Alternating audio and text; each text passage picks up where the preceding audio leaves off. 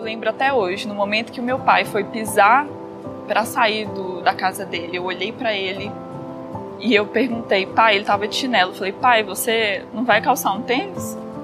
Que ele nunca saía de chinelo, nunca. E ele, eu não vou precisar. E parece que ele já estava sentindo isso. Ele estava pronto.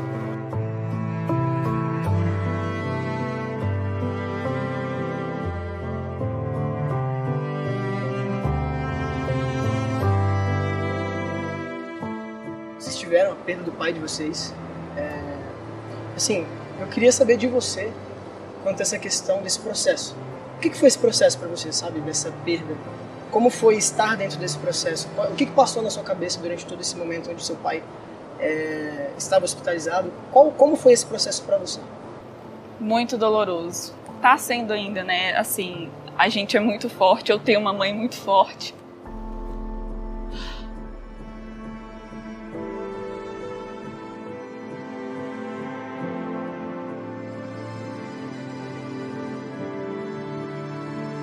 E eu lembro na mesa, quando a minha mãe teve uma das piores notícias que a gente teve, foi de que ele não estava reagindo aos medicamentos, aos antibióticos, que ele já estava em sepse, né?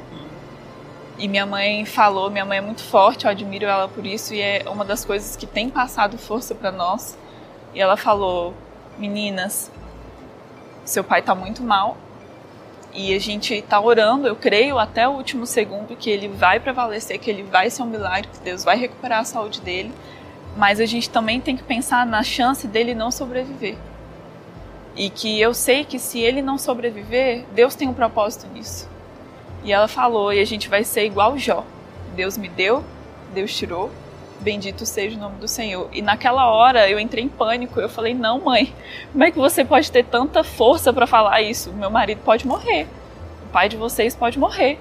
E eu entrei em crise. Eu falei: Eu não aceito, eu não aceito, não é possível. Meu pai tem muitas coisas ainda para realizar. Eu tenho só 25 anos. A minha irmã mais nova tem 11 anos. Ele era muito novo, 54 anos. Minha mãe falou: A gente precisa confiar. E foi isso que Deus foi trabalhando no meu coração, a confiança de que estava tudo, tava tudo bem, estava tudo sob controle. Sexta-feira o médico ligou e falou assim: não temos mais o que fazer, é só um milagre porque ele não responde, não reage, então a qualquer momento ele pode vir a óbito.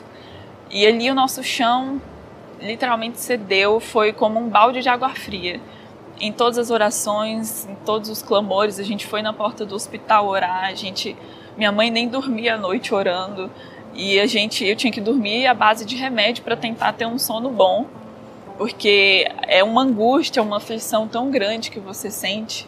Eu acho que essa é a pior parte da internação, de você não saber se a pessoa vai sair viva dali. E saber que a pessoa está lutando, está sofrendo, não está conseguindo respirar. E no sábado de manhã eu fui acordada uma notícia que o médico falou: olha, ele piorou, ele pode não sobreviver, então eu vou dar para vocês a chance de virem aqui se despedir. Uma coisa que é atípica, né? Eles não fazem isso com frequência. E aí, na hora minha mãe perguntou se eu queria ir, eu falei, eu quero. Ela tem certeza? Eu falei, eu tenho, porque eu preciso disso, eu preciso me despedir do meu pai. E eu fui lá, não com o coração de despedida. Eu fui crendo, orando no carro o tempo inteiro, falando: Deus, me dá força porque eu vou chegar lá, eu vou orar, eu sei que ele vai reagir. A gente está indo lá para ministrar a cura sobre a vida dele. Mas Deus te, tinha outros planos completamente diferentes.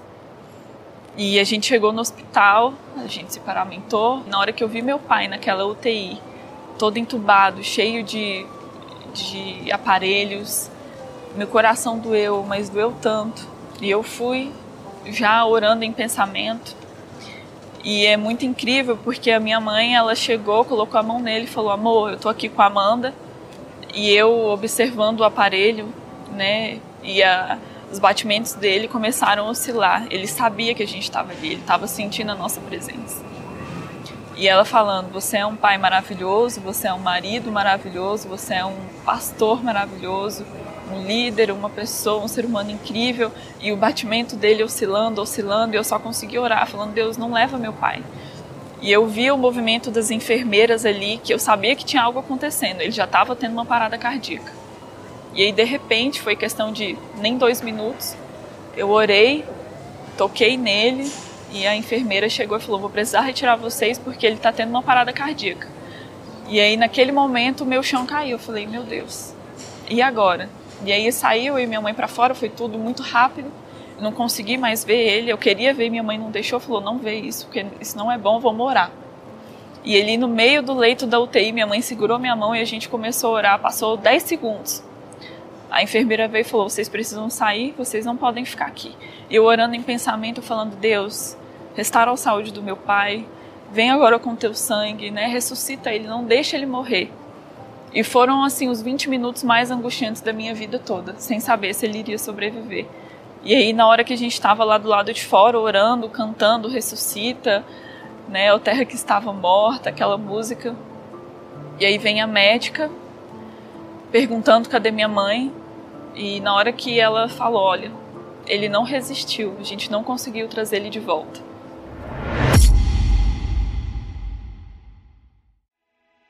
O lockdown foi inesperado. Para muitos foi devastador. Mas a palavra de Deus não mente. Ela diz que no mundo nós teremos aflições. Mas que de tudo poderíamos ter esperança.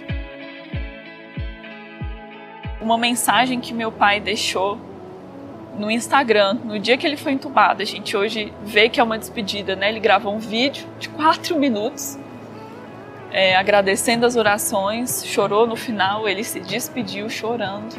E no Instagram ele gravou uma mensagem, ele escreveu: Porque eu estou aqui, qual é o propósito de tanto sofrimento? E no final ele colocou aquela música: Porque ele vive, eu posso crer no amanhã. Então essa música ela marcou muito os nossos dias, porque a gente sabe que porque a gente crê em Deus, a gente pode crer no amanhã e porque ele vive, temor não há, o amanhã ainda existe, a esperança ela nunca acaba, ela nunca tem fim. Então, uma mensagem que eu posso deixar para quem está passando ou para quem ainda pode passar por isso e nem sabe, porque eu não esperava passar por isso.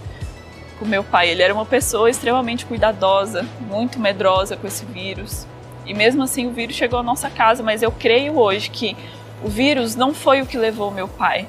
Ele foi só um meio que Deus encontrou de cumprir o propósito dele, porque era a hora dele. Então a mensagem que eu posso dizer é: aproveite, ame muito, incondicionalmente, quem está ao seu redor, seus familiares, seus pais, seus amigos, seus avós. Lógico, na medida do possível, porque a gente está numa pandemia, né? E principal de tudo é se apegue em Deus, se você está desviado, se você por acaso deixou de frequentar uma igreja, se você não acredita mais em Deus por causa da maldade que tem no mundo, eu teria todos os motivos para não estar tá aqui falando isso hoje. Para falar contra Deus, porque Deus levou meu pai, ele era um homem de Deus, eu podia questionar Deus infinitas vezes, e eu não questionei. Porque eu sei que Deus está no controle de tudo, ele nunca perde o controle. Então, se você está passando por um momento de angústia, de tristeza, de dor, de incerteza, creia em Deus, porque eu sei que o milagre de Deus ele é o mesmo para quem está em casa, para quem está entubado, para quem está tendo uma infecção, porque o meu pai ele não morreu de Covid, ele morreu das sequelas do Covid. E ah, por muitos dias eu me questionei falando, e se tivesse sido de outra forma? Os médicos tivessem tido outro tratamento? E Deus a todo tempo falava, mas se eu quisesse fazer um milagre, independente da situação que seu pai estivesse, eu iria fazer. Então não é porque Deus não fez um milagre, ele não fez para nós, que somos seres carnais, que queria ele aqui com a gente, porque o maior milagre Deus já fez. Meu pai está na, na glória com Deus. E se não fosse pelo sangue de Jesus, que foi derramado naquela cruz hoje, meu pai não teria essa oportunidade, porque eu sei que ele está com Jesus. Porque o meu pai era um traficante, meu pai ele era tudo o que o mundo falava que não ia dar certo. E ele deu certo. Era uma pessoa extremamente amorosa, um homem totalmente dedicado ao reino de Deus. Deixou milhares de pessoas, ele deixou um legado. Milhares de pessoas vieram pra gente falando: seu pai marcou a minha vida. Ele foi um pai não só para vocês, mas para mim também, porque ele não desistiu até o fim.